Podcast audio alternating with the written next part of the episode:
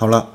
尿了个尿回来，咱们继续聊。大家可能觉得挺奇怪，今天这个节目怎么是分成三段发出来的呢？因为我这个录音设备啊没整明白，给干坏了。就是一合成之后，这声音呢就是非常噪音很大，回声很大。我一直也没调好，感觉分成分成小段之后啊，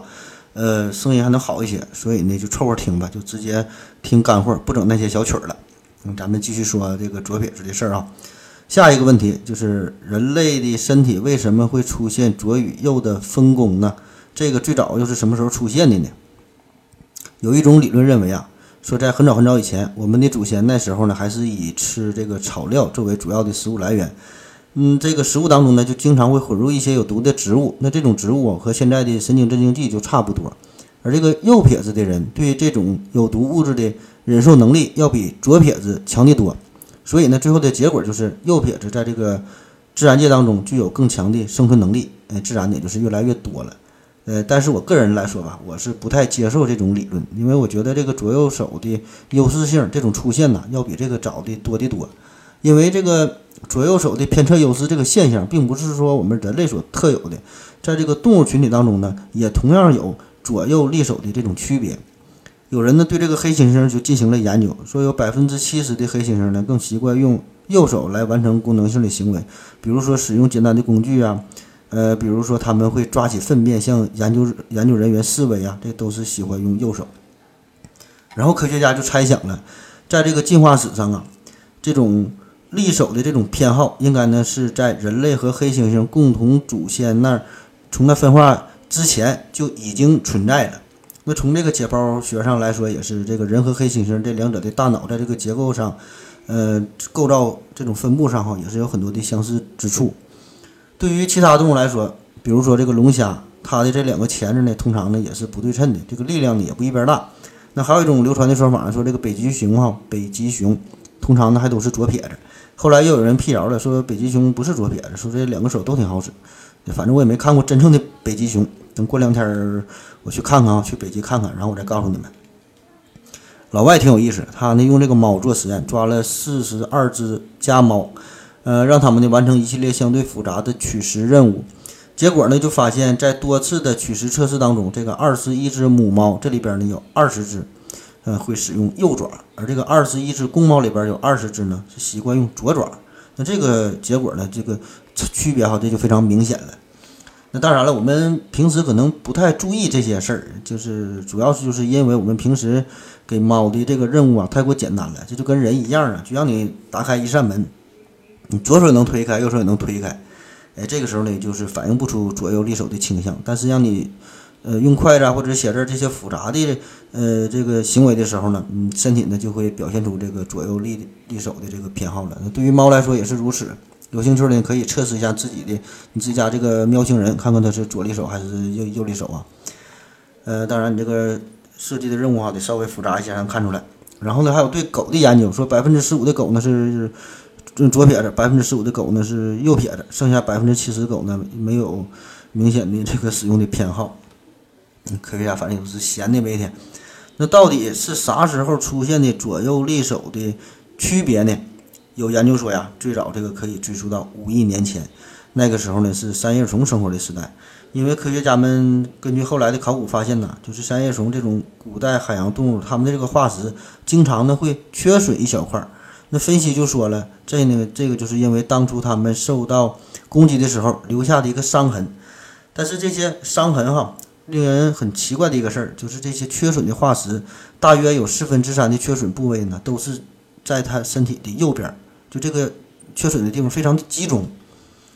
所以这个专家就推测了，袭击三叶虫的那一种不知名的那个动物啊，应该呢是从右边开始咀嚼的。那更大的可能呢，说这个三叶虫啊，老是先向嗯右侧旋转以躲避攻击。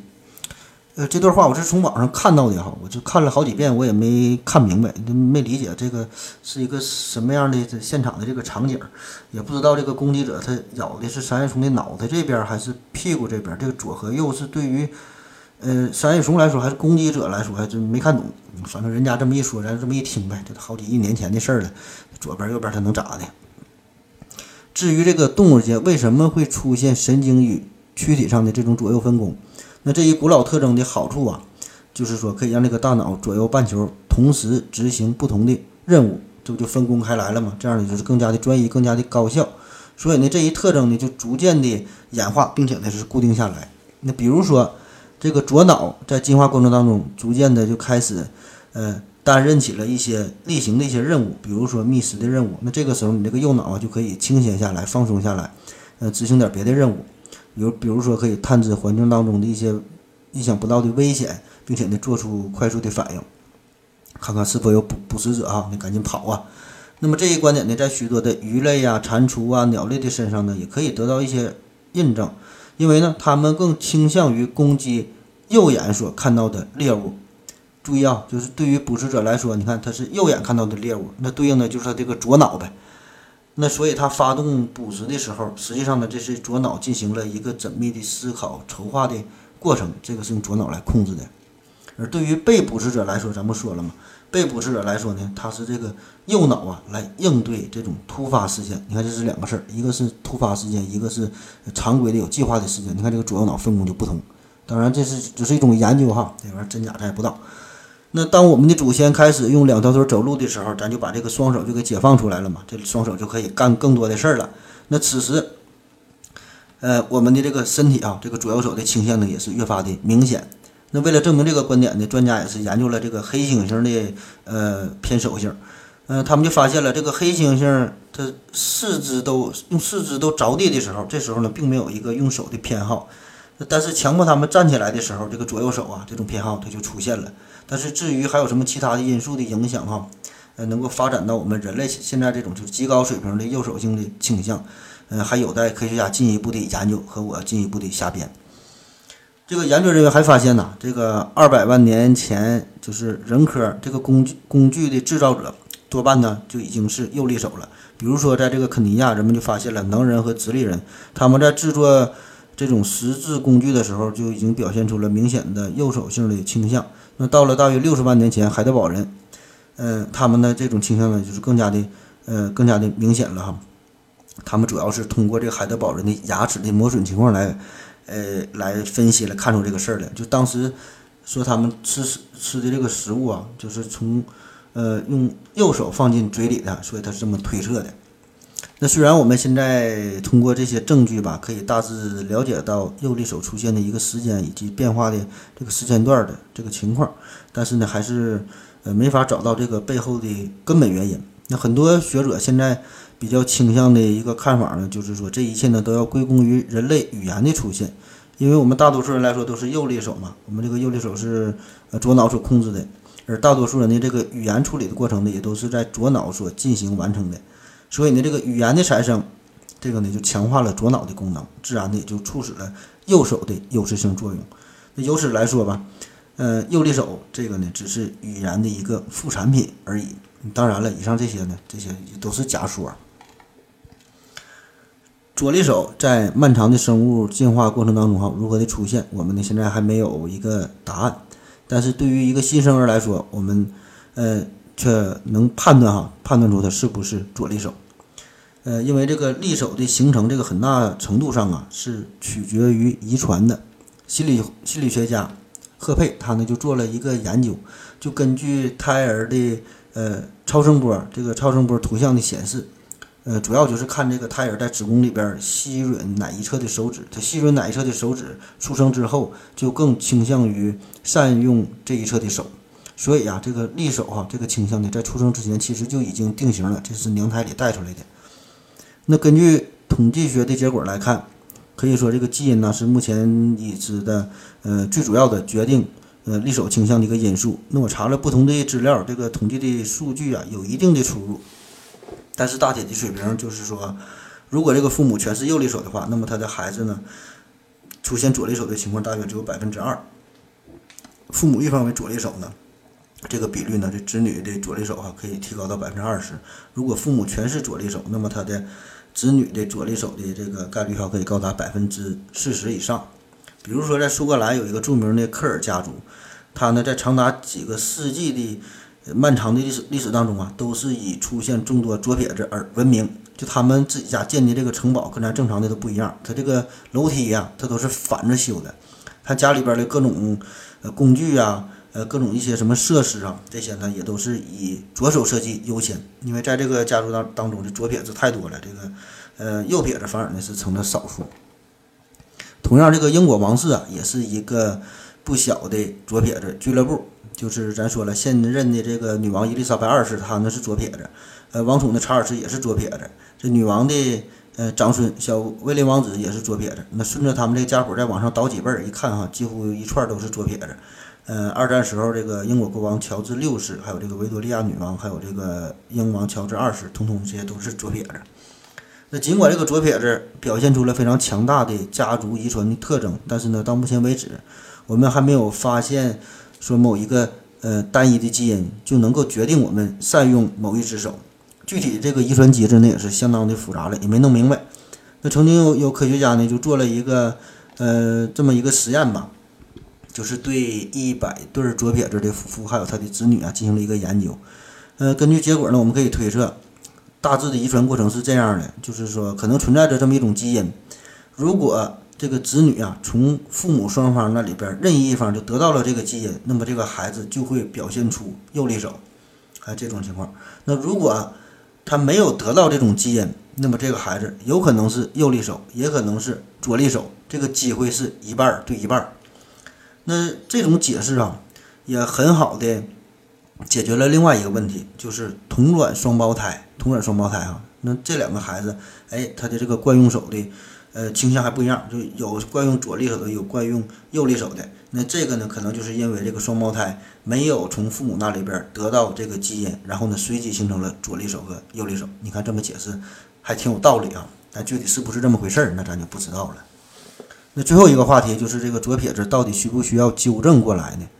呃，在我国吧，由于传统的文化，还有学校的教育等等这么多的影响，那直到现在，呃，在一些家庭当中，在一些学校教育体系当中，仍然呢，呃，还要去矫正左利手，就是让他用右手写字，用右手吃饭哈，还还是这种情况还是有。那这事儿对不对呢？这个咱说哈，也没有一个标准的答案，毕竟都是自己的孩子，呃，别人说太多也不好，也没有用。反正我就谈谈个人观点吧。嗯，这个不代表咱们公司的意见。我就觉得呀，对于左撇子这个事儿，家长呢还是以教育、以引导为主，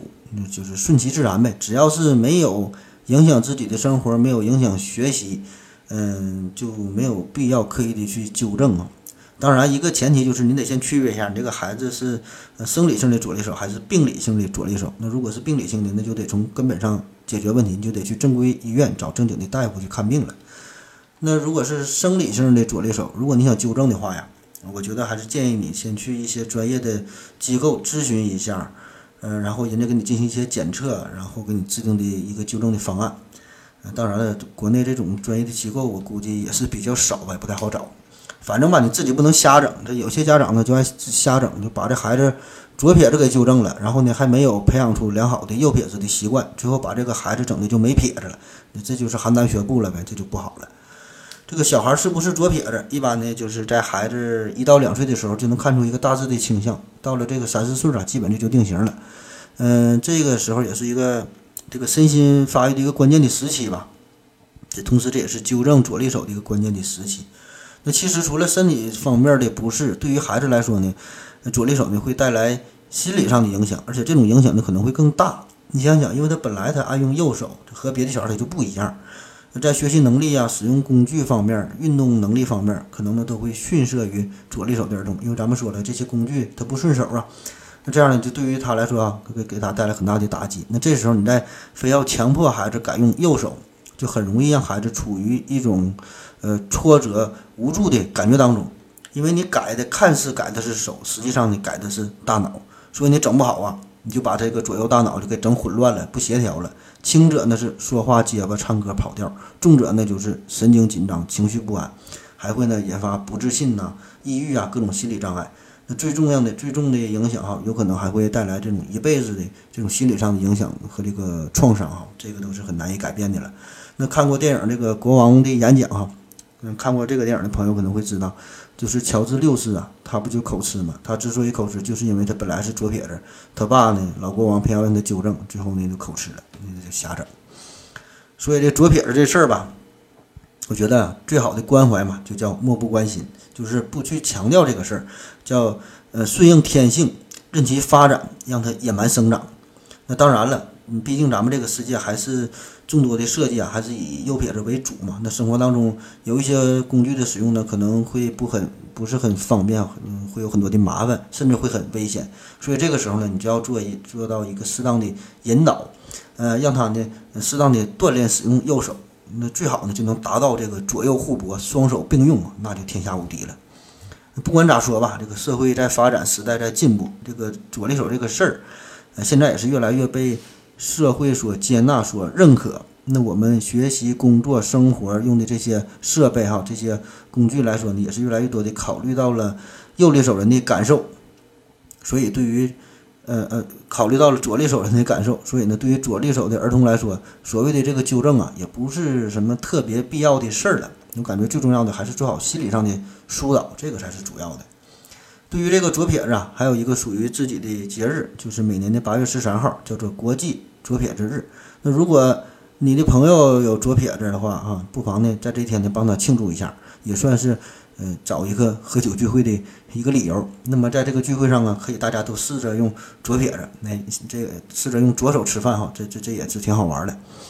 呃，左撇子呢有很多的自己的组织啊，各种左撇子俱乐部啥的，他们的主要目的呢叫。